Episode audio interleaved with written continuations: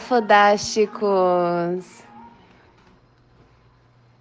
Não, deixa rolando som no fundinho. Oxe, não precisa pausar, não. Estamos aqui fora do nosso estúdio original. Voltamos pro celular.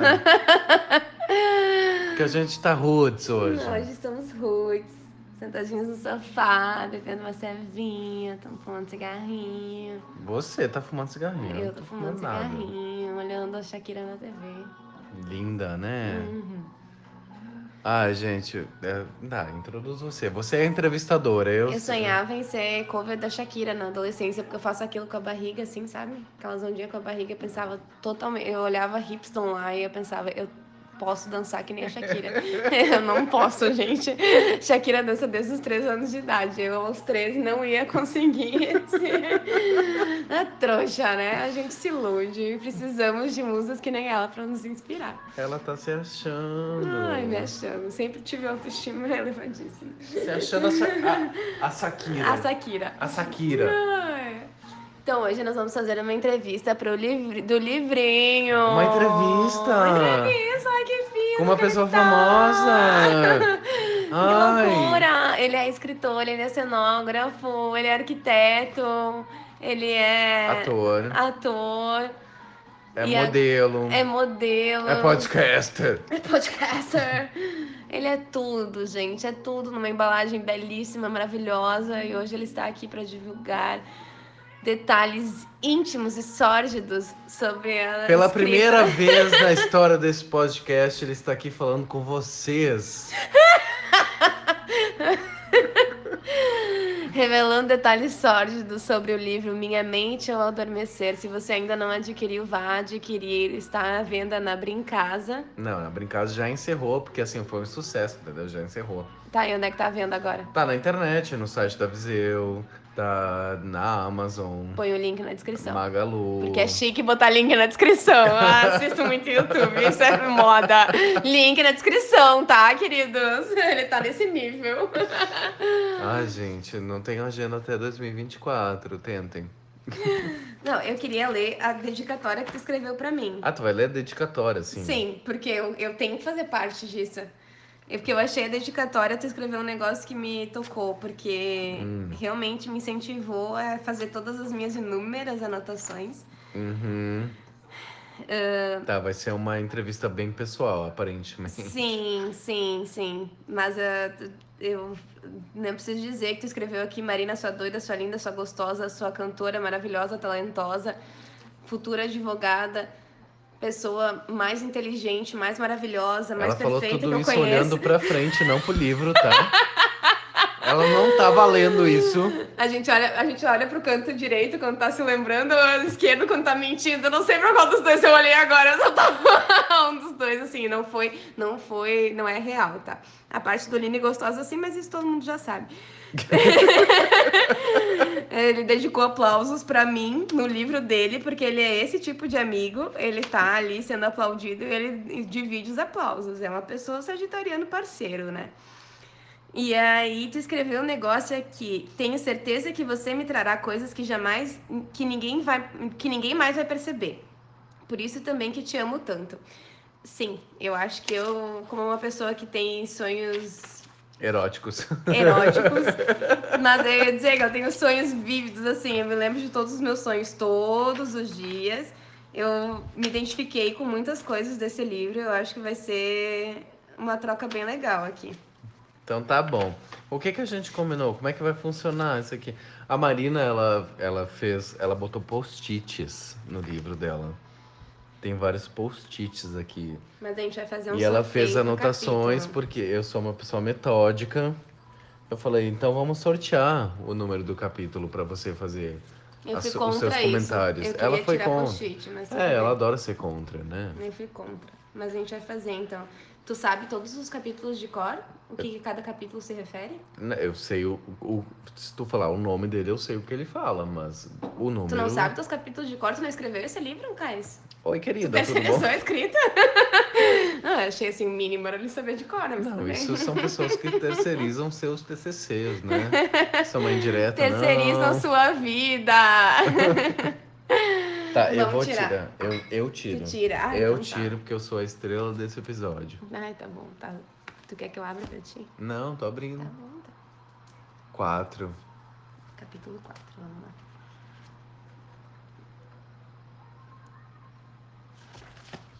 De volta à oitava série.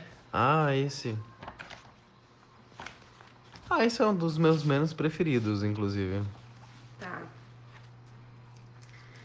Tu tá com cinco aberto aqui, não quatro. Mas a minha anotação Ah, tá no tá. 4. Ai, Sim, se tá. mete no meu livro. Tu não Ah, deu ele pra mim. desculpa, Não, é, desculpa. detalhe, eu não comprei o livro dele. Ele me deu pra ganhar a entrevista, tá? Só pra vocês saberem que eu poupei.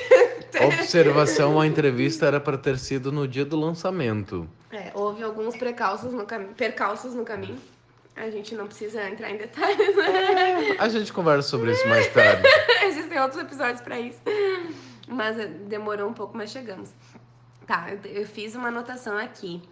Ahn, sobre o teu medo de retornar pra casa. Se não me engano, falava sobre reencontrar os colegas. Eu acho que foi bem na época do teu retorno pra Lajeado. Foi. Tu sente que tu superou os traumas do passado, da época de escola. Os traumas do passado me lembra Rita Skeeter. Tu acha que tu incorporou uma parte dessa raiva pra si? Como tu tem lidado com os traumas da tua adolescência? Porque eu acho que tu já comentou isso comigo em off sobre a questão da militância. Às vezes tu tinha uma certa intolerância assim com pessoas que não dividiam as mesmas opiniões que tu, uma, uma certa não digo raiva assim, mas tu te poupava um pouco. Tu acha que hoje em dia, assim, tu conseguiu tratar um pouco isso e lidar com isso mais abertamente, assim, tu tem um pouco mais de paciência, ou tu acha que essas coisas ainda acabam voltando um pouco e, te, e pesando? Não, 100% eu tenho mais paciência. A gente gravou aquele episódio falando sobre a militância e tudo mais, né? Naquele momento eu já estava tratando um pouco a minha impaciência com gente escrota. Mas sim, já estou bem mais paciente, eu acho. a, a- Bom, todo mundo tem. A gente sabe aqui que o brasileiro sofre bullying. A gente fala sempre. O, o, o bullying no Brasil é diferente do bullying nos Estados Unidos, eu acho. A gente tava até comentando esses dias sobre reality shows também. Como é, é diferente, assim, lá é um negócio um pouco mais pesado. Eu acho que tem muito mais estereótipos do que a gente tem aqui. Acho que aqui não é tão forte os estereótipos. E aqui a zoeira é meio que compartilhada, assim. A gente faz bullying, a gente É, sofre depende, bullying, mas faz compartilhada na bullying cabeça também, de né? quem, né? Do, É, mas do tu- zoado ou do zoeiro? Tu nunca, tu nunca zoou ninguém? Ah, é, Né? A gente se zoa o tempo inteiro. A gente tá. Mas eu, eu, eu dou minha zoadinha com respeito, entendeu? É, é que é uma, é uma, uma zoada entre amigos. A, a gente não. A gente tende a não se ofender, mas. ah, Mas às vezes ofende. Mas às vezes ofende, mas eu acho assim que gente- o brasileiro tem essa coisa assim, a gente leva tudo muito na piada.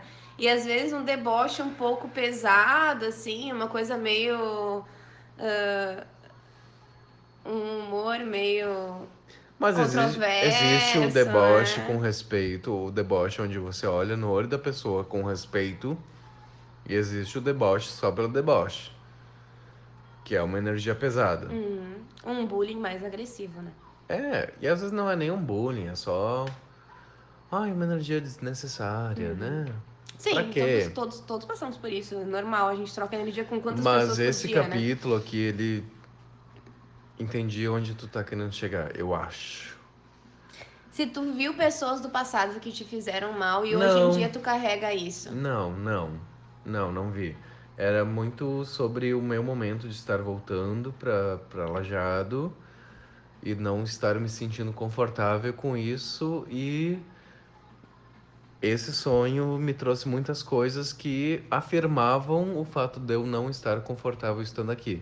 Porque tinha muitas situações na minha adolescência, na minha infância, na minha pré-adolescência, onde eu não me encaixava em lugar nenhum. Eu me sentia assim.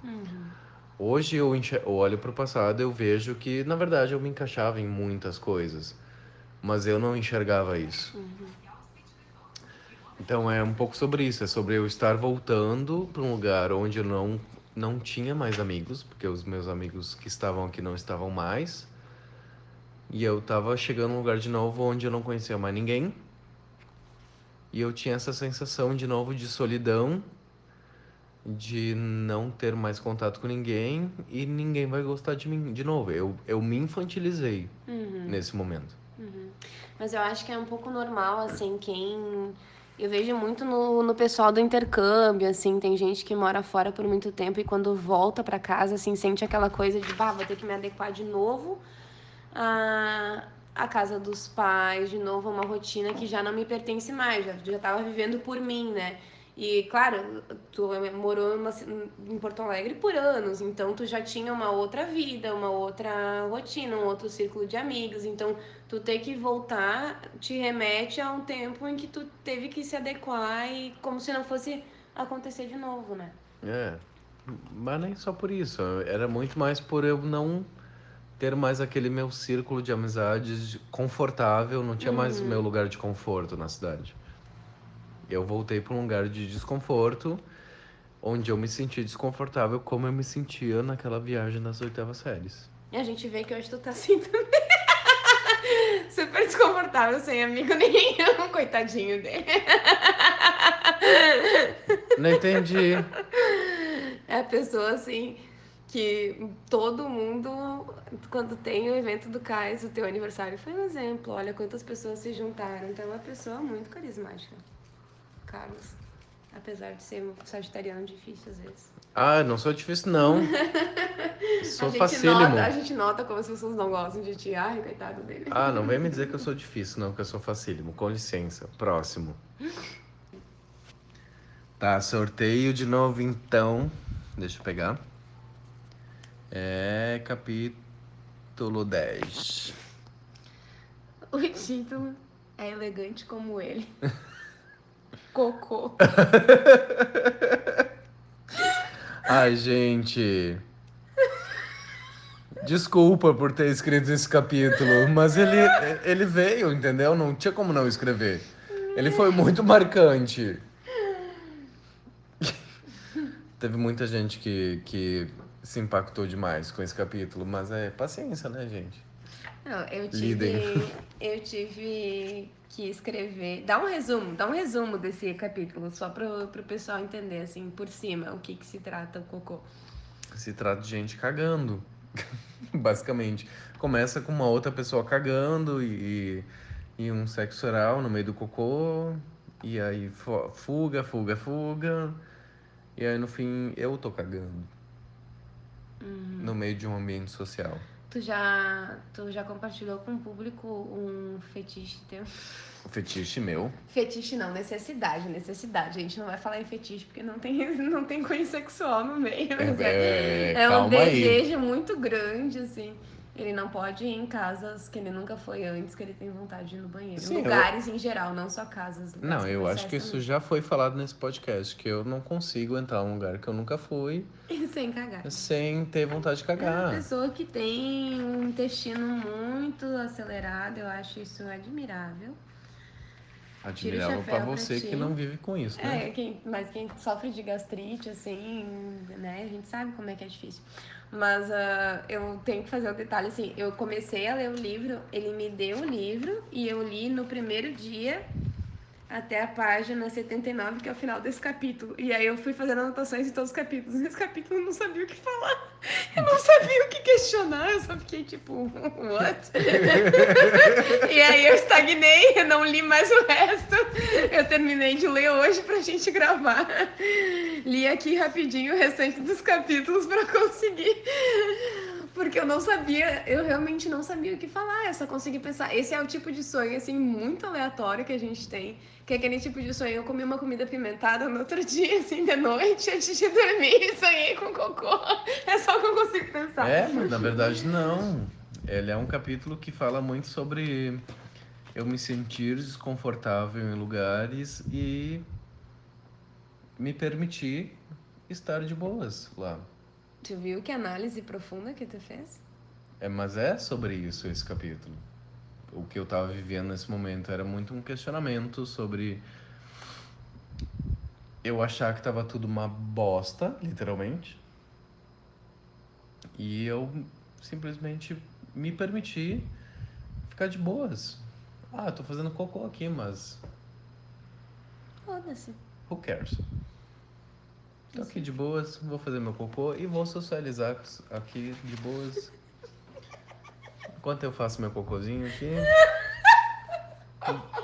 Recebi meu prato, vou jantar, cagando. Não tá nem aí. É, Isso aí, pra se sentir relaxado. é, era uma coisa muito Situações, desconfortável é, e uma uhum. relação, em uma relação, em uma situação muito bonita que estava acontecendo à minha volta.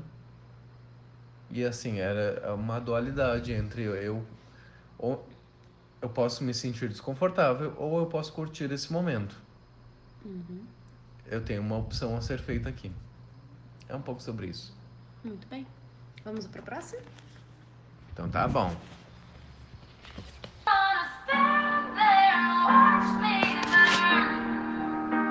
Alright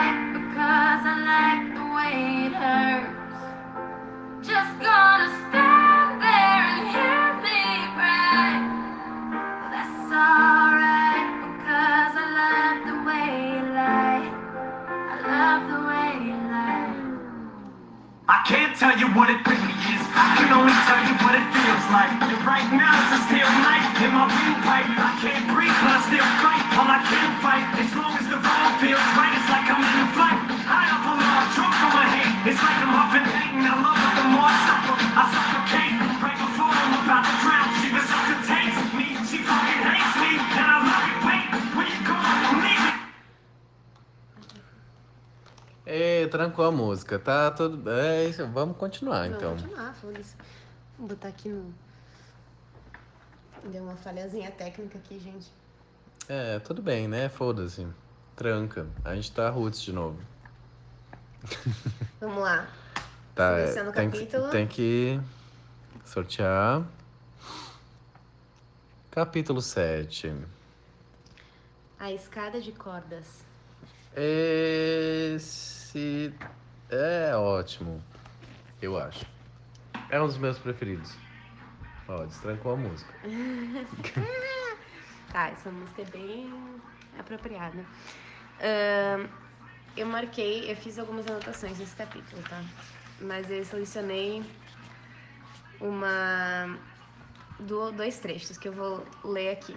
Hum, Talvez seja algum tipo de sabotagem, um sentimento de não merecimento das calmarias da vida, uma síndrome de impostor. Eu selecionei síndrome de impostor. E marquei no final. Eram lágrimas doloridas e ela só estava ali por mim, passando a mão nos meus cabelos, como quem dizia em silêncio que agora ficaria tudo bem. Eu fiz algumas anotações, assim, tem uma situação de sequestro e eu coloquei que essa situação de sequestro tem a ver com homens machistas e um medo de ser assim. Eu, eu analisei assim como uma situação de. Obviamente, tu tem o teu local de fala, tu tem a tua militância, mas eu vejo assim, talvez numa posição de tu ser cercado por mulheres e de tu ver como acontecem situações de assédio, situações de abuso e um medo assim de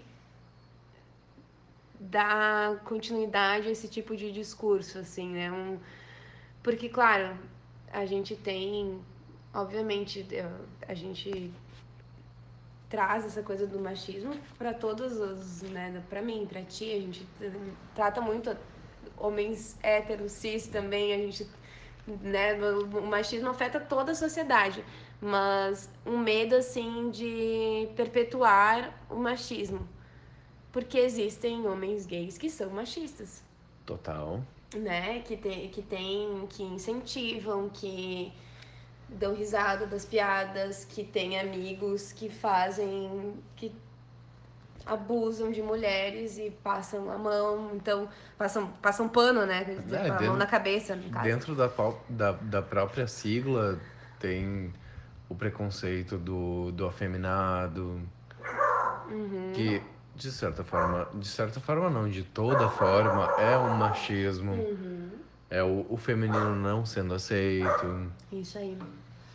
Então, eu interpretei muito esse capítulo como um medo de uma situação assim de se colocar no lugar das vítimas do machismo e de ter esse medo de perpetuar o machismo, de incentivar, de não se posicionar, de de ter esse de dar de incentivar a fala do feminismo, de incentivar até acho interessante a gente estava comentando esses dias até vou fazer um parênteses aqui que eu, a gente foi na nova sede do Volupe aliás quem não foi deve Vá. ir precisa ir Vá.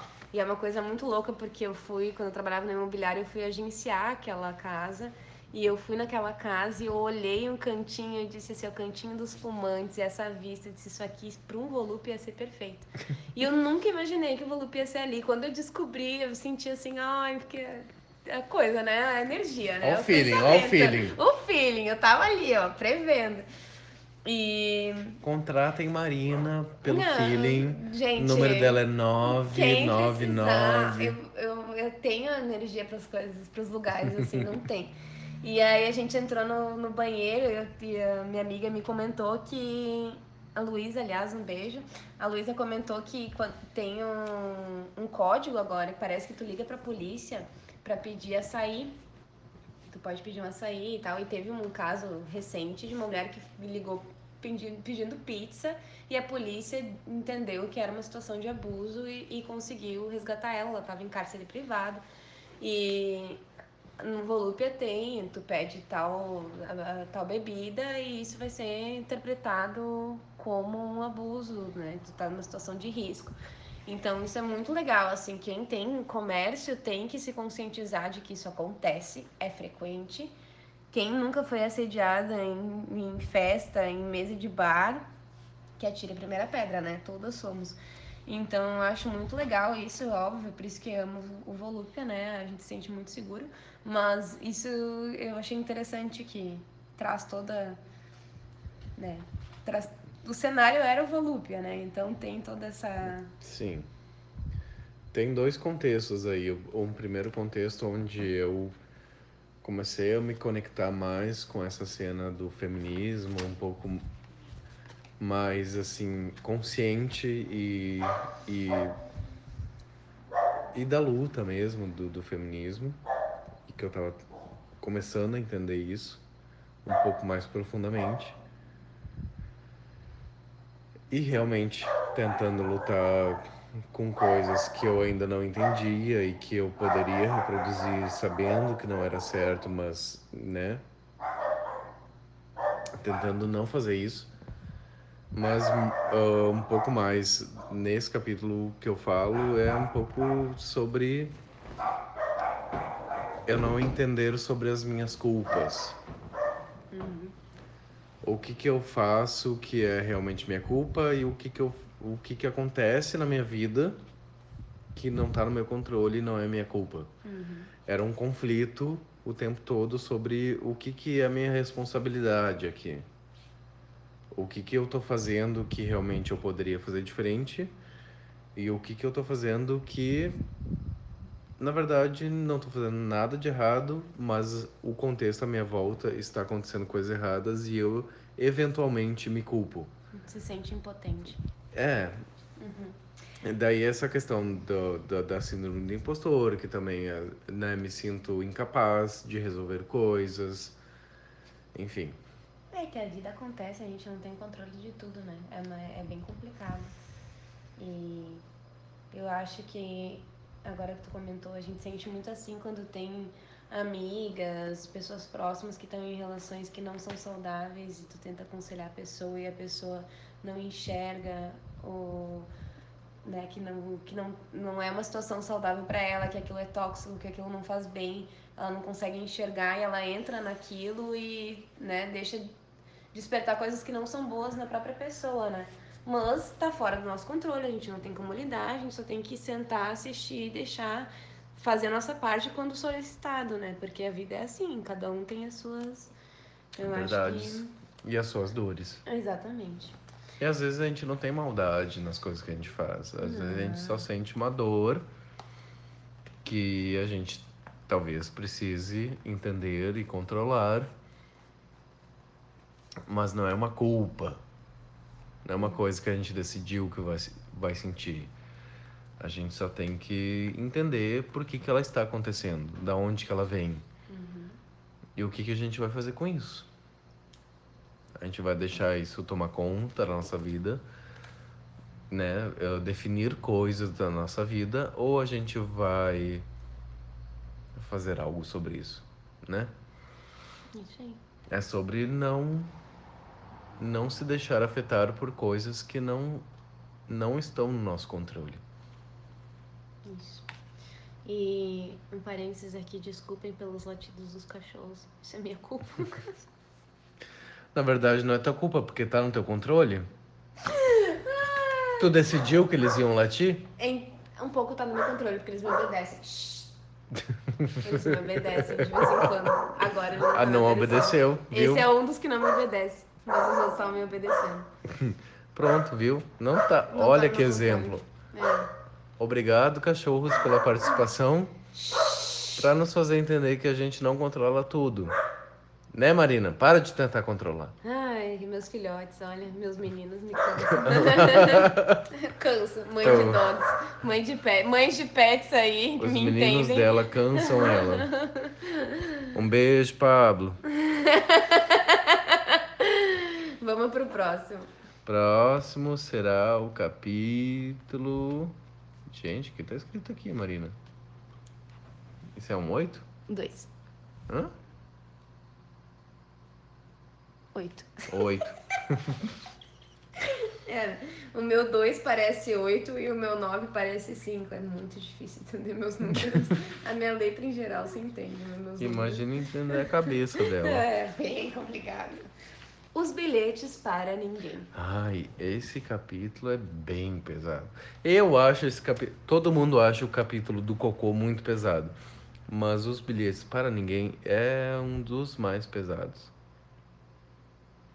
Tá. Eu tenho as anotações aqui, mas eu li faz dois meses e eu não me lembro o que era o sonho. Tu quer que eu faça as Pausa. perguntas do que dar uma introduzida? Não, faça as Tá, perguntas. vou fazer as perguntas então. Quem eram os destinatários? Pois não sei. Se eu soubesse, isso não seria um pesadelo, isso seria uma resolução. Qual era o medo, a causa da decepção? A causa da decepção. Então,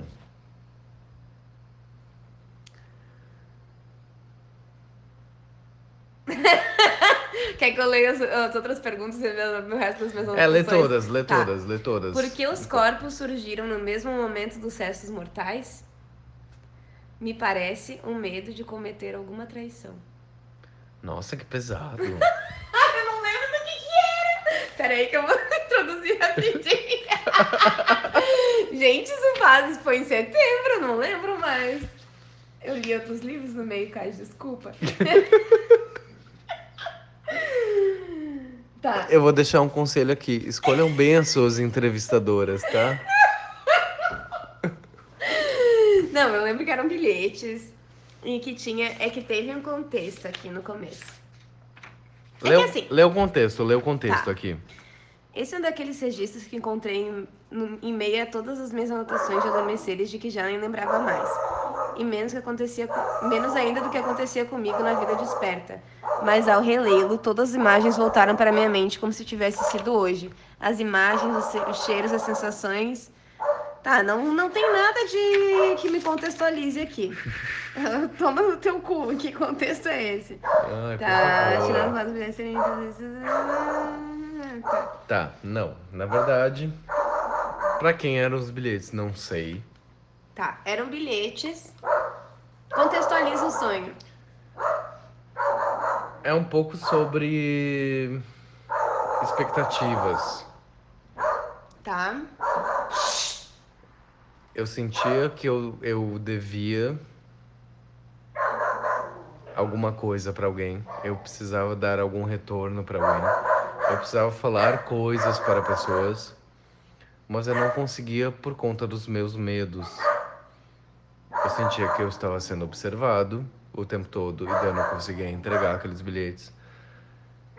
Depois eu. aquele meu medo do sol nascente, que é um pavor na minha vida. E eu tinha que voltar, eu não conseguia concluir aquela tarefa. Eu passei a noite toda sem concluir aquela tarefa. E daí no final rola aquela coisa toda meio sexual. Rotei.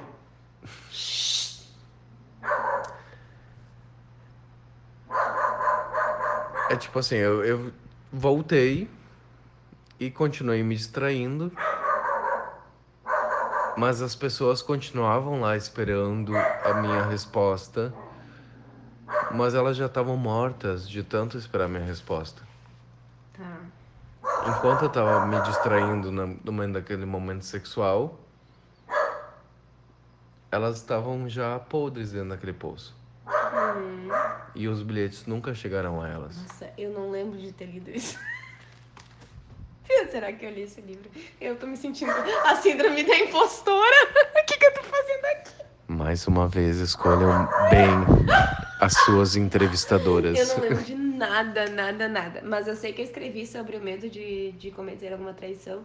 Porque eu sei que tu é uma Pois pessoa é, que abomina muito traição. Eu não entendi a, a, a parte da traição. Que... Peraí, deixa eu voltar. Da onde tu tirou isso? Eu não faço nem ideia, eu não lembro o que, que, que, é o capítulo. Ah, deixa. Deve ter alguma coisa aqui no meio. Quer cortar e depois me. Tá, ela vai dar uma lida, a gente já volta. Tá. A gente resumiu aqui o sonho pra mim. Minha memória, bah, eu não sei, não eu tirei as conclusões, mas eu acho, eu acho que eu concluí que tem os bilhetes para destinatários desconhecidos e na hora que tá distraído no momento de prazer, abre-se o poço e os destinatários estão ali, os restos mortais deles ali, que, que significa que eles ficaram esperando muito tempo por aqueles bilhetes que nunca foram entregues. E seria uma questão de expectativa que tu não tá atendendo. E eu não sei porque liguei a traição, a ideia de trair, talvez não necessariamente no relacionamento, mas trair a expectativa de outras pessoas sobre ti. E um medo de não correspondê-las. Sim. Que eu acho que também tá ligado com traição, também de tu seguir impulsos e não corresponder É, a mas- expectativas de outros, mas não necessariamente. Não nesse caso. necessariamente seja uma traição, é, é uma questão de expectativas. É uma sensação de não, não cumprir as expectativas de outras Olha, pessoas. Essa reanálise, eu fui muito bem na minha reanálise. Eu saí aqui tudo do improviso, porque eu não lembrava porra nenhuma do que, que tava escrito ali. Ah, espero que isso não aconteça nos próximos capítulos. Tô com vergonha agora. Esqueci total, total. E esse sonho eu anotei três perguntas ainda. Os outros eu fui super sucinta. Esse eu escrevi um- uma porra de um texto ali, né? Pois é, né? Ah, tudo bem. Vamos lá. melhorar? Pra ver, pra ver assim que. No caso, vamos resumir o- o- a conclusão desse capítulo. Expectativas da Ela não me entregou os bilhetes. O Cais é o, é o resto mortal. Tem restos mortais do Cais aqui em casa. E eu não entreguei os bilhetes pra ele. Não entregou, não entregou. É, eu tô lá boiando no fundo do poço. E ela tá tentando.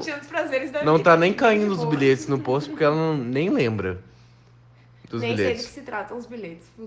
Foda-se É. os bilhetes. Pois é, shame on you.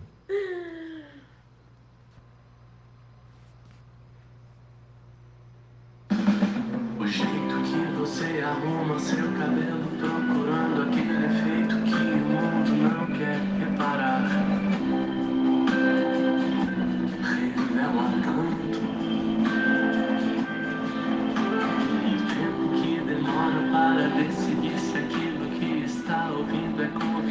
para poder concordar. E me deixa esperando.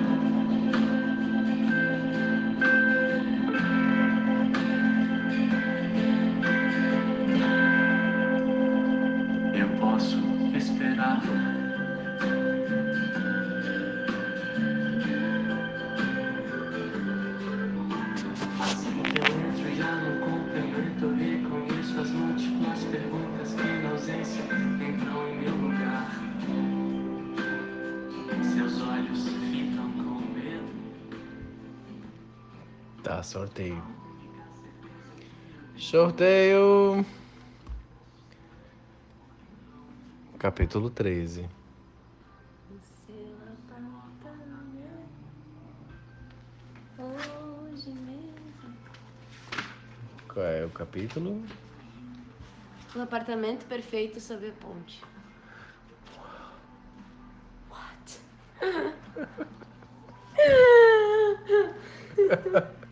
Uau!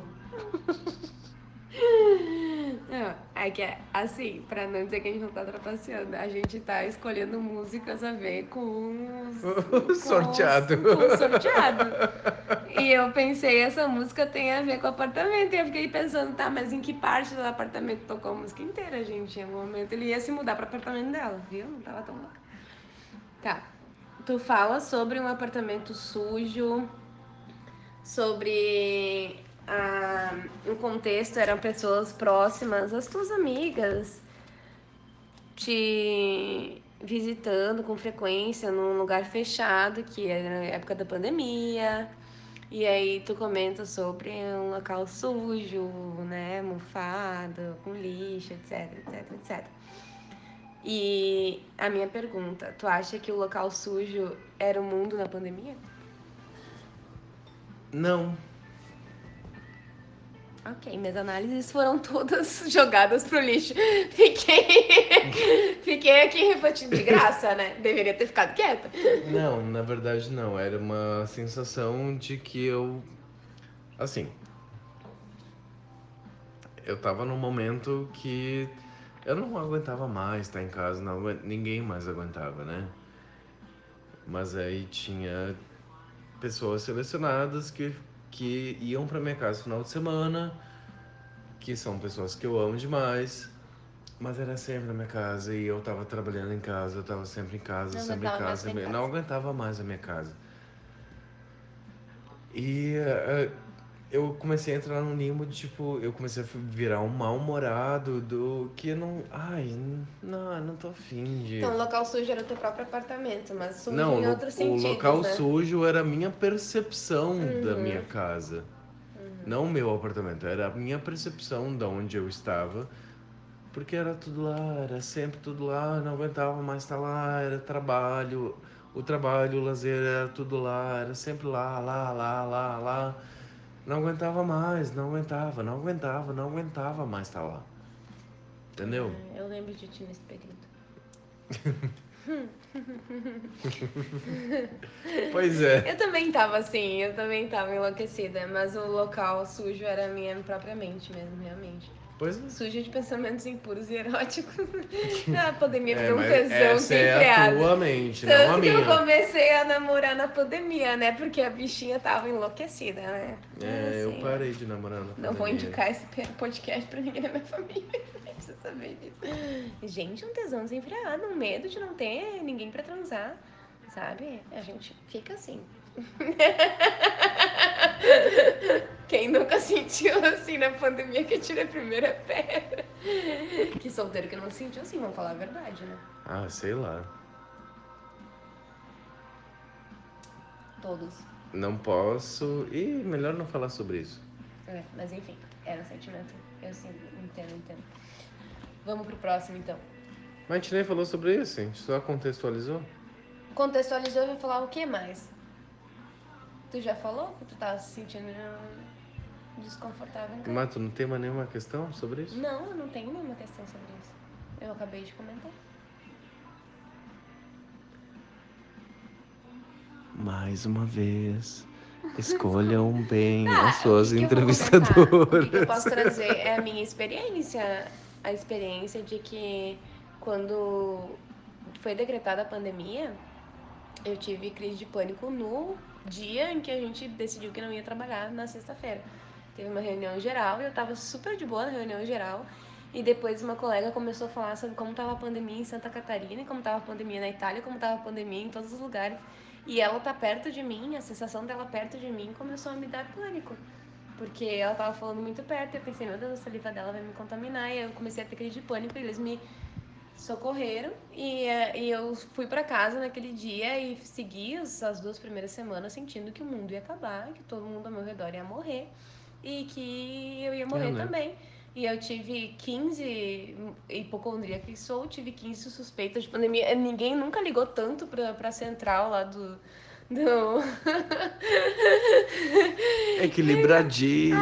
Ah, eu liguei 15 vezes, eu tossia, eu fumava e tossia, e tinha crise de pânico e falta de ar, e eu achava que era Covid, ligava, e ligava, e ligava, e dizia, gente, não tô bem, não tô bem, não tô bem. Tava eu em casa sozinha, minha mãe trabalhando no banco. E eu achando que tava com, com, com Covid no meio da pandemia ali, enlouquecida. Acho até hoje, depois que eu tive Covid mesmo, tive todos os sintomas e padeci horrores. Foram os 13 dias, meus piores 13 dias da minha vida. Desregulou toda, todos os meus hormônios, desregulou todo o meu organismo. Realmente, assim, é terrível. Depois que eu tive, eu percebi que eu tinha tido mesmo. Na, na- durante esse período de isolamento eu tive, mas eu tive com sintomas moderados. Eu tinha muito cansaço, muita dor no corpo. E era e febre, eu não tenho febre, né? Então veio assim e eu pensei, putz, não, né, não- é Covid, mas passou muito rápido. Pensei, ah, sério, é isso? Covid? Foda-se, né? Tô de boas. E aí depois veio Covid que me deu falta de ar, eu tive que medir oxigenação, tudo. Não, não precisei fazer oxigênio, não precisei fazer nada, mas foi bem no lockdown. E aí todas as notícias na TV eram de que não tinha espaço na UTI e a minha ansiedade estava assim, eu vou morrer, eu não vou no hospital porque eu não vou ocupar leito de pessoas que são grupo de risco. Olha a mentalidade, né? Tipo, foda-se, vou morrer aqui sozinha no meu cantinho. Com meu namorado me trazendo litros e litros de água, porque eu bebi água que nem um camelo, enlouquecida. pra varrer o vírus do meu corpo, eu só bebi água. Era água, água, água, água, não sentia gosto de nada. Então, assim, Claro que tem gente que sofreu muito mais, né? Mas realmente acho que foi um período desesperador. Perdi dois membros da minha família. Meu avô, que era muito próximo, né? Então, bem complicado. Então, eu acho que a gente sentiu esse desespero e é também essa angústia de ter que ficar preso, de não ver mais ninguém, como se fosse uma sentença de morte, assim. É. Ninguém mais vai poder sair, não tem previsão de quando vai poder ver as pessoas, não tem previsão de que a tua vida vai voltar ao normal. E até hoje voltou ao normal, mas não voltou 100%, porque a gente já tá temendo a próxima, próxima Já variante. Então, estamos nessa, né? Mas enfim, vamos passar pro próximo, então. Enfim, vamos melhorar. Vamos melhorar a vibe. Eu tô falando de um jeito estranho já. Já tá bêbado? É, né, eu não tô bêbado.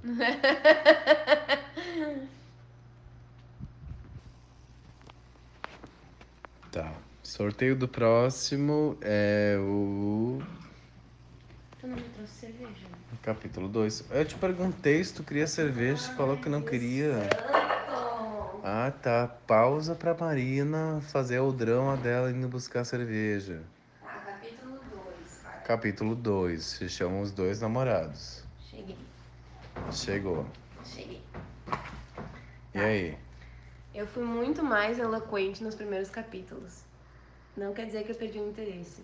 Eu não disse que eu perdi o interesse, não é isso. É, eu, é agora já fiquei chateado. O já. livro, o livro é interessante ao longo, mas é que nos outros eu já tava com uma ideia dos primeiros e eu fui só sublinhando, então agora eu tenho que, que lembrar do que, que eu sublinhei. Uhum. Mas. Tá ah, vendendo bem o livro. Tô vendendo bem. Não, é propaganda maravilhosa, né? Me chamem para empresas, me chamem para o setor de marketing que eu tô. Chamem ela pra destruir a imagem de vocês. Não, é que nos, nos outros eu já tava na mesma vibe, assim, eu fui só sublinhando porque eu sabia o que, que eu ia falar, mas aí ele demorou três meses pra marcar a entrevista comigo e aí, óbvio que eu esqueci. Ah, fui eu que demorei. Eu li em setembro, você. Tá, eu, eu li dois capítulos hoje, mas. Dois? Cinco capítulos hoje, mas eu vim com. Eu tô afiada nos que eu li agora. dá licença, querido, dá licença. Foca no dois. Tá, sobre os dois namorados. Então, o que que acontece? Eu sublinhei um negócio aqui, porque o que- da minha experiência pessoal.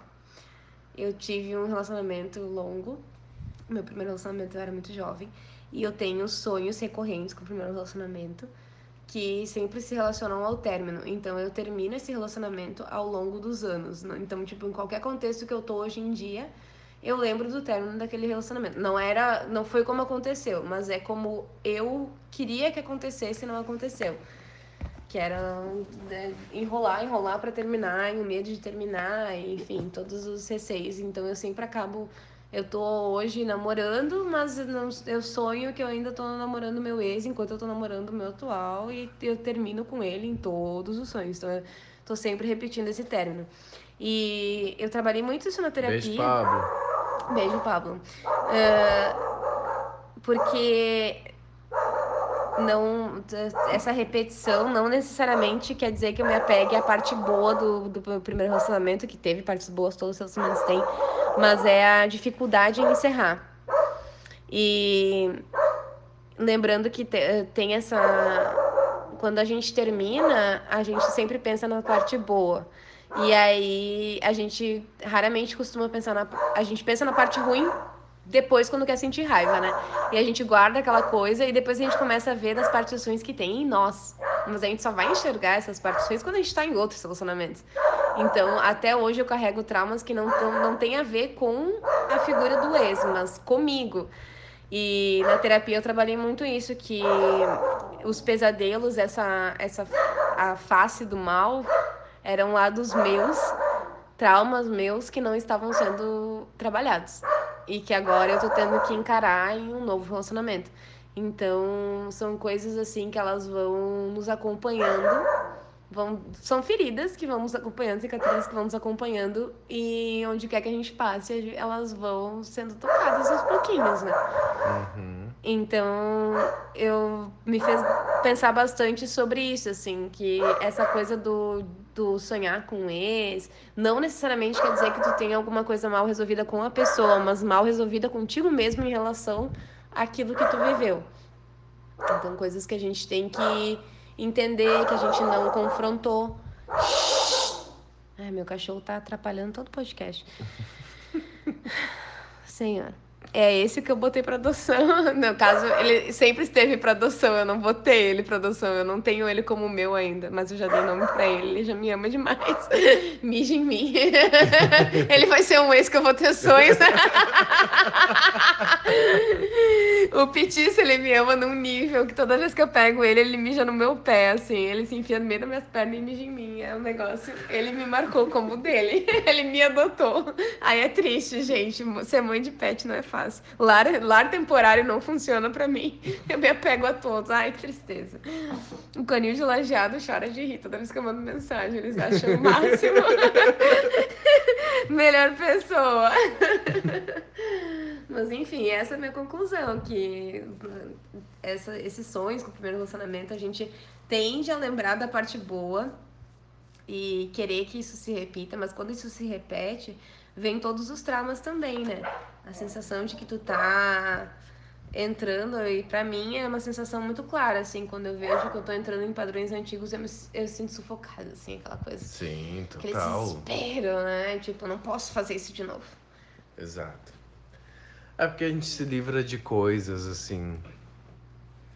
Quando a gente tem um entendimento, a gente enxerga umas coisas que não nos fazem bem. E se livrar disso é, é uma luta tão forte, né? A gente vence isso a tão duras penas que quando a gente volta para isso, ou quando tenta voltar para nós essas coisas, a gente realmente bate frente e não aceita, né? Isso é bom, isso é muito bom. Não aceitar aquilo que te faz mal. Esses dias o meu pai me falou um negócio que eu levei assim e eu tô usando pra tudo, né? Ou a gente aprende no amor ou a gente aprende na dor, né? E É, a e a- frase a, gente tem uma tendência doentia de aprender bem mais na, na dor, do que que no amor. É.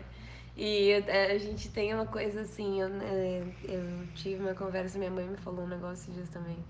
Ela disse, ah, eu, te criei pra ter uma personalidade forte, mas tu não precisa ser sempre a tua personalidade forte e esquecer que outras pessoas, né, esquecer dos sentimentos das outras pessoas, porque às vezes a gente tem aquela coisa de não, isso as minhas amigas a gente debate bastante sobre não trazer os traumas dos outros relacionamentos para o relacionamento atual, no momento em que a pessoa te fala um negócio e tu já encara aquilo como um ataque, já parte pra defensiva e já vem com cinco pedras na mão e a pessoa não tava querendo te atacar naquele sentido. Ela não é que tu já- sabe. né? ela não sabe. E Tem, uma música do Luan Santana que eu sempre lembro. Ai, que breguice. Mas era. ah, que era. Que tem, tem uma música. Alguém sabe. cultura de merda. Cultura de merda. Mas tem uma música que eu não sou o teu ex, alguma coisa assim. Eu não sou ele. E. Ele é ele, eu sou eu, essas vibes assim. Mas é um negócio de. Que eu fiquei né, com aquilo na cabeça. Porque a gente tem isso do, do- dos relacionamentos, né? E não dá pra culpar os ex também, porque as pessoas, elas. Ela é ação e reação, né? A gente tem maturidades diferentes também ao longo da vida, então não, não tenho ranço de ninguém. Acho que todo mundo passou como. Lidou como sabia no momento, né? É. Eu também fiz coisas muito erradas ao longo da minha vida e eu também aprendi. Então a gente tá aí pra aprender, né? Aprender a se desconstruir, a deixar de ser tóxico. Eu ainda tô aprendendo, tem coisas minhas que também não são fáceis, então a gente vai. Mas o aprendizado tá aí. Tá aí, Pra né? ser lembrado. Tá aí, exatamente. Tá aí pra quem quiser aprender. A gente pode lidar com isso como um ranço, ou a gente pode lidar com isso como algo que eu lembro que aconteceu, que não quero Uhum. que aconteça de novo. E abraçar, né? Abraçar os traumas, entender, entender que às vezes a gente também É. comete erros, assim, repete discursos que não são legais. Então, tá aí. É isso.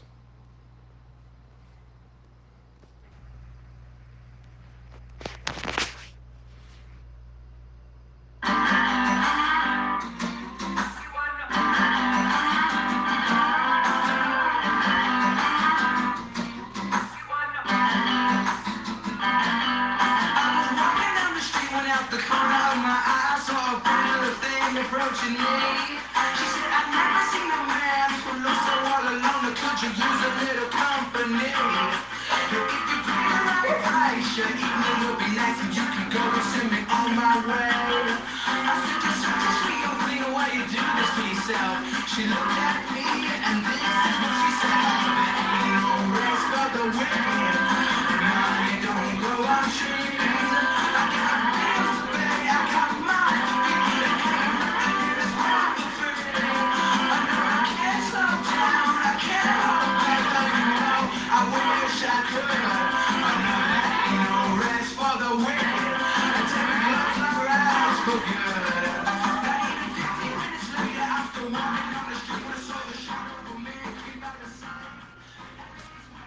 Tá, agora a gente não precisa mais fingir que a gente tá sorteando. Na hora que a gente já sabe que a gente já sorteou, né? Já sorteamos. Que é capítulo 14. A corrida no tabuleiro. Ah, o quê? A corrida no tabuleiro. A corrida tá tabuleiro.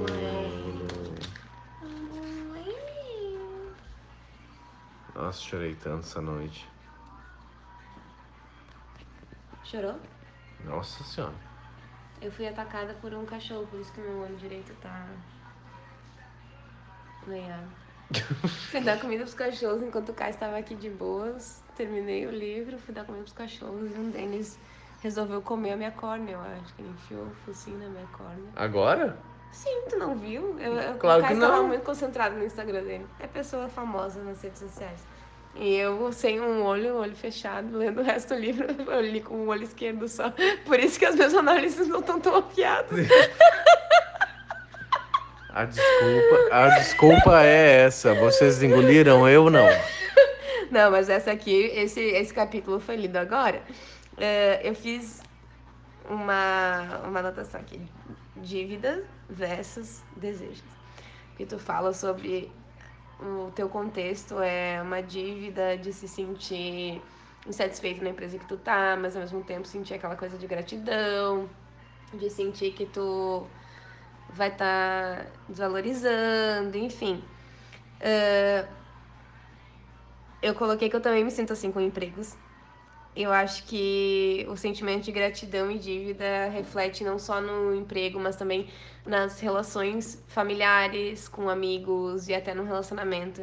A gente se sente em dívida com as pessoas e às vezes a gente vai contra os nossos próprios desejos para satisfazer essa gratidão, né? Para essa dívida, enfim, a gente se sente sempre grato e a gente está sempre se doando mais. Mas até que ponto Até onde vai a dívida, né? Quando é que ela acaba? Com licença? Deixa eu olhar teu livro. Tu não lembra o que que é o capítulo, né? Não.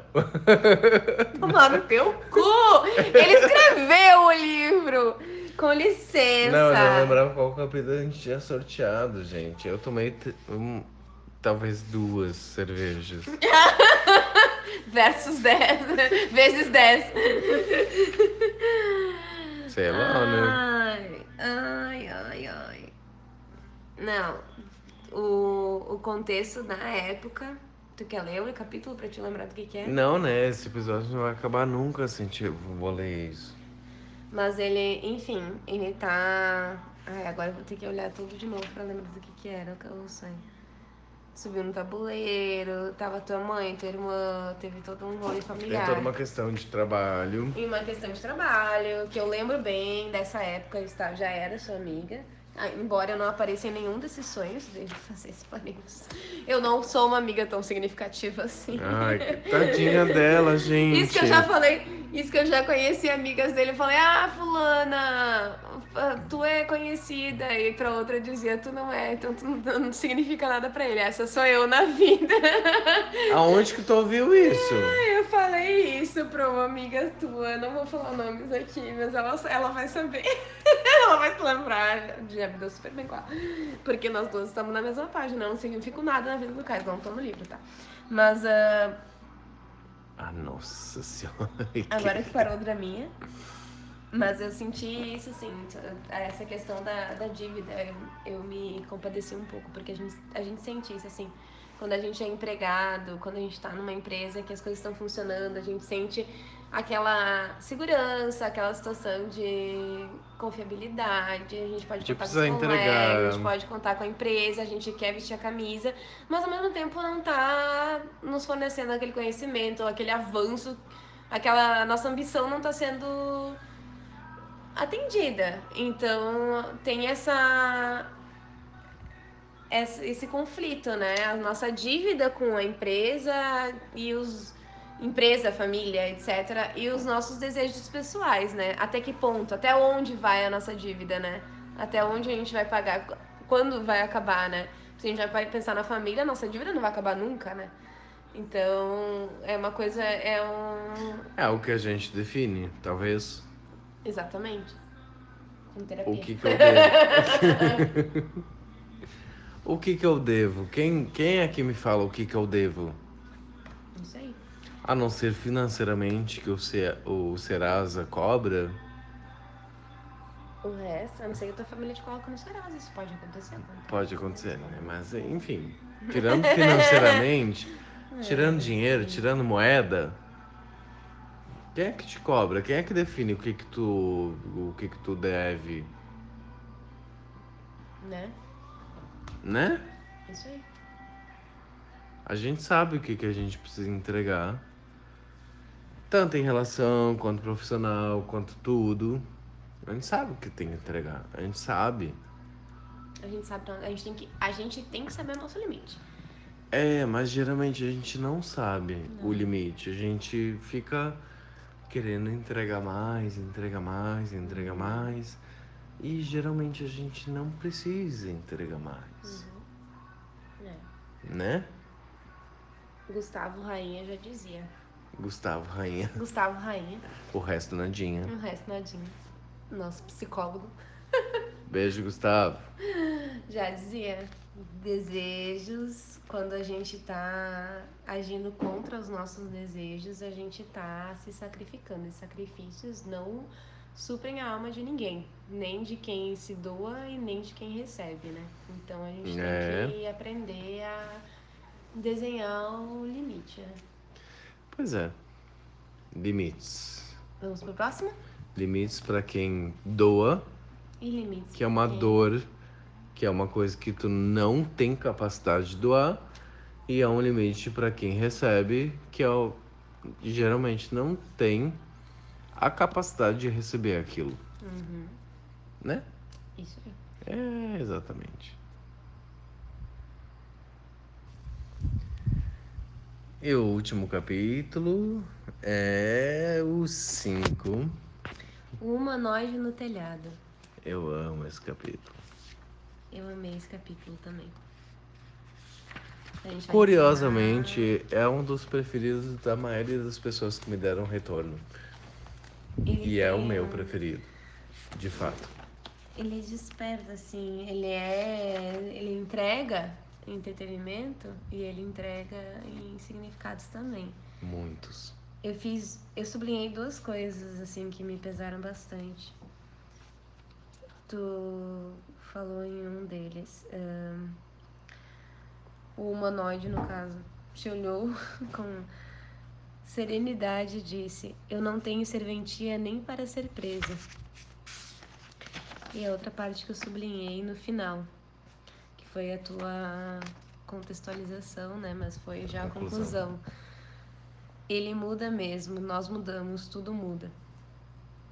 E eu tenho algumas perguntas, né? A primeira é. Os cachorros perguntam Eles primeiro. também têm perguntas. tu acha que a felicidade existe sem tristeza? Ih! E será que a tristeza existe sem a felicidade?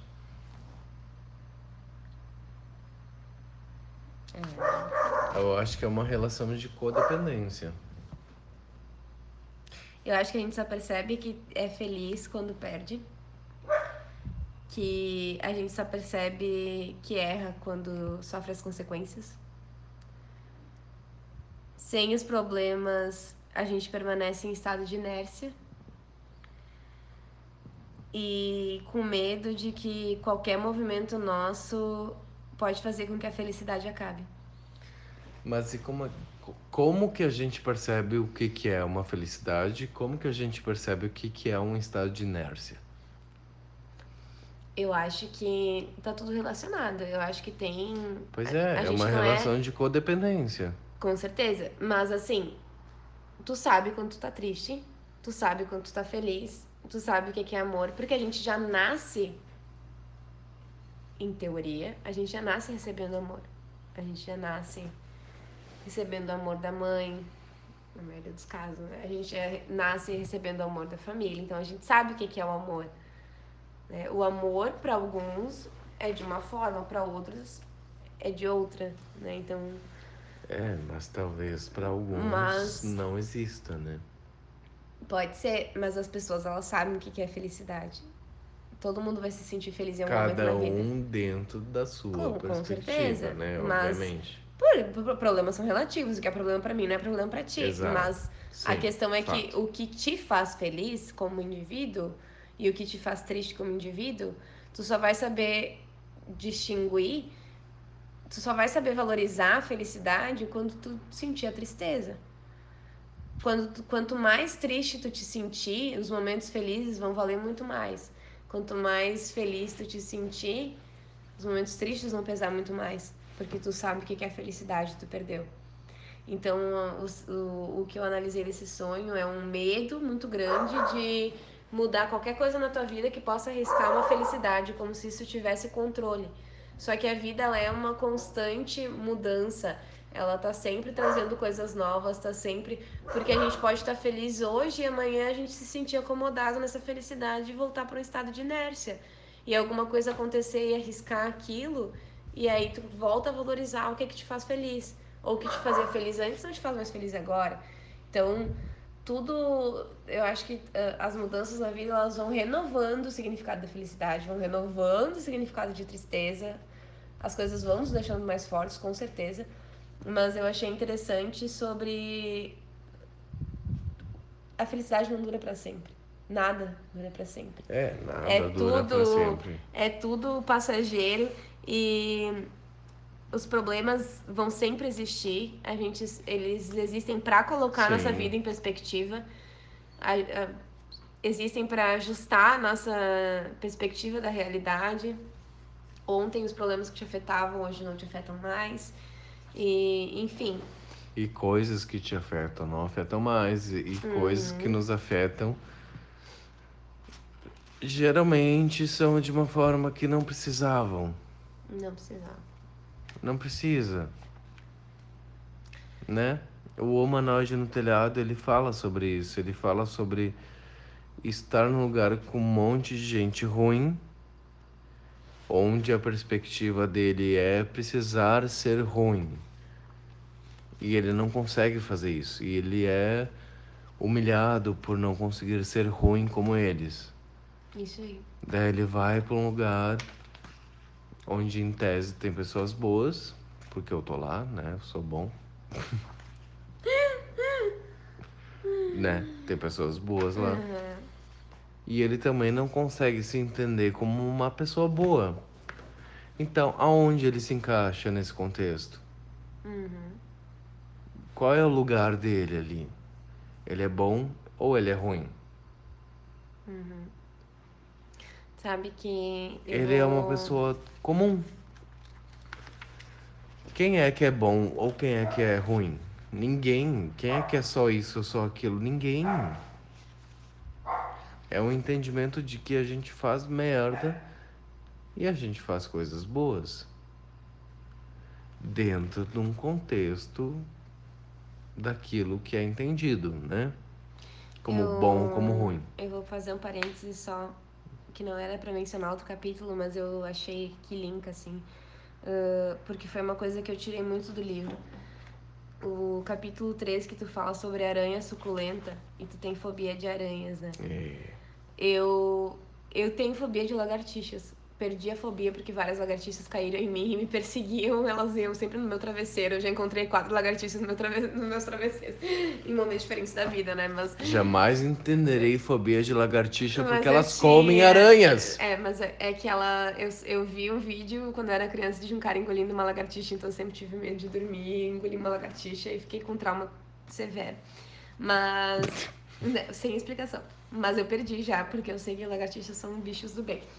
Muito do bem. Muito do bem. Elas comem aranhas. É, eu sei. A gente tem preconceito com lagartixas porque elas são. geladas.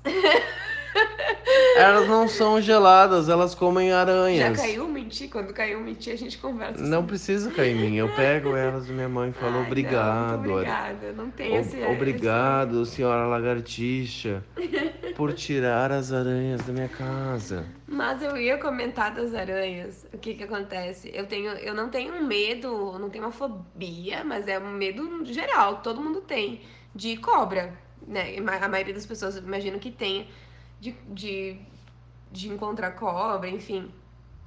Eu não tenho essa fobia assim tão grande, eu posso ver cobra na TV, não me afeta, mas eu sempre sonhei com cobra a minha vida inteira. E toda vez que eu sonhava com cobra, elas passavam por mim. Sim, é uma coisa muito louca. E cobra sempre diz que são pessoas invejosas, Marina, né? sonhos eróticos. E sonhos Isso com é- cobra. É, no caso, várias cobras nessa vida.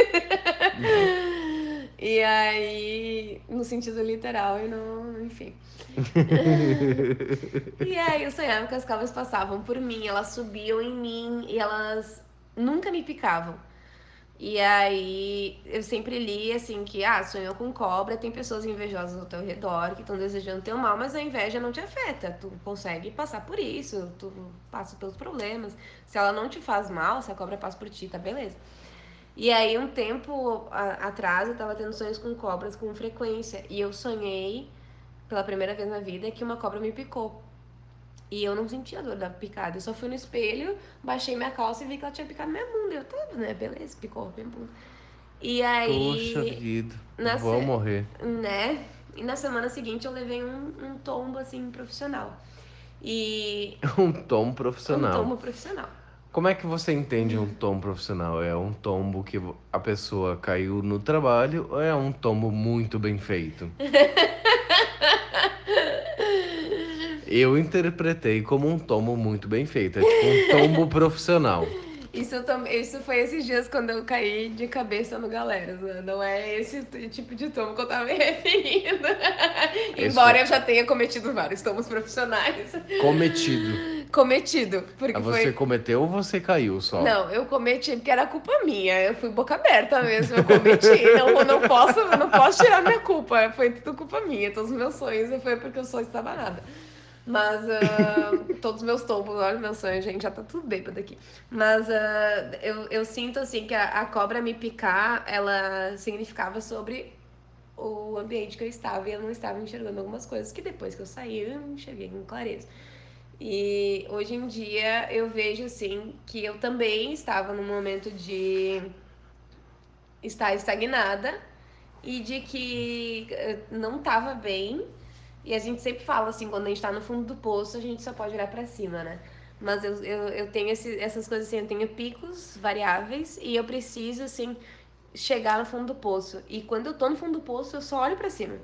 Então, eu preciso levar um tombo muito grande pra conseguir me reerguer. E isso é um saco, assim, porque eu deveria me reerguer nos pequenos tombos, mas a gente não se reergue, né? E eu pensei muito sobre isso, sobre a felicidade, sobre esse. trouxe esse link, assim, sobre o medo da gente perder a, a- aquela consistência, assim, na, na nossa rotina, aquela felicidade, aquela coisa, aquela certeza. E o medo de estar numa situação vulnerável demais. E que isso faz parte, né? Então, era essa a minha conclusão. Muito bem. Então tá bom. Encerramos por aqui, não foram os 16 capítulos, sobraram não, alguns. não, não consigo. Minha língua já não consegue mais falar. Mas Ele já tá em outro nível, gente. É. Outro nível. pra mim já deu. Tá na camisa justinha do Já. Pablo aqui. Beijo, Pablo. Anyway, obrigado. A gente tem que mandar o foda-se. O foda-se dessa semana vai pra filmes de Natal muito mal feitos. Eu acho que. Ah, não dá pra mandar foda-se pra filme de Natal. Ai, Por mais ruins que Deus, são. Netflix. Ai, não, não, não. Ai, Ele- filme de Natal é fofo. É engraçado, né? Eles têm que ser fofo.